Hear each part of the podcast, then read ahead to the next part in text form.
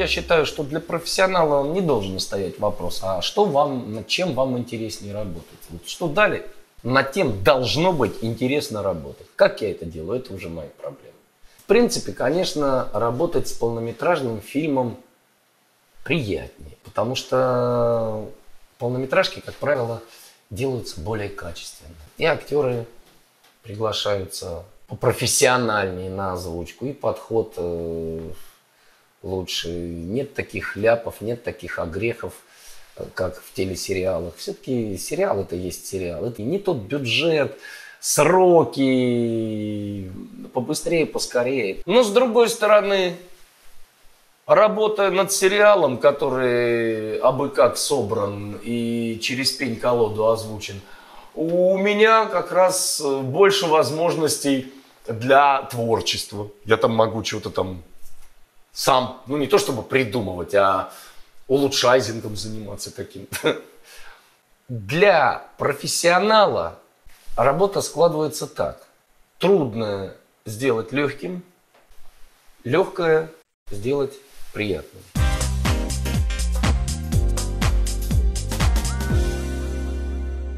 Кто меня знает, допустим, еще по сценической работе, они говорят, о, этот всегда гундит, ему все не нравится всем, он недоволен, все не нравится.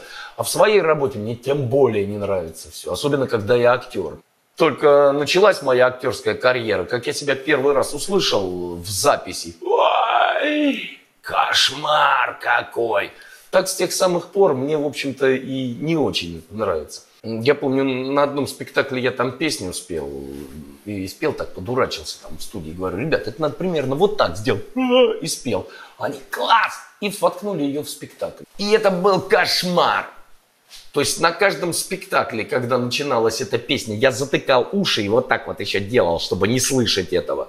А народ весь, э, службы все сбегались послушать. Как же она здоровско звучит. Ну, а с другой стороны, уже наступило какое-то такое время, когда я смотрю на какие-то свои работы, а иногда приходится их пересматривать, иногда там ребенок смотрит, друзьям показываешь все.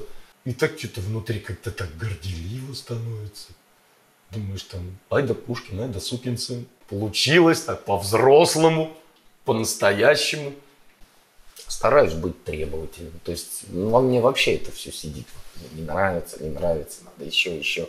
Но тут, как правило, очень важно остановиться, потому что лучшее может оказаться врагом хорошего. Такую работу нельзя завершить, ее надо только останавливать уже на каком-то этапе.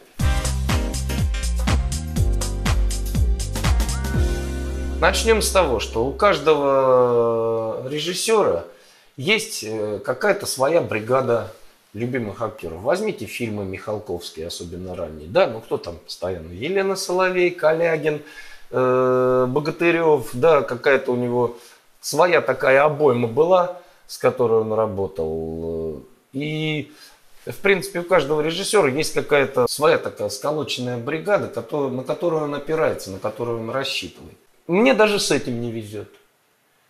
То есть я бы рад был, чтобы у меня бы было несколько актеров человек, которых я знаю, которые всегда придут, всегда все сделают.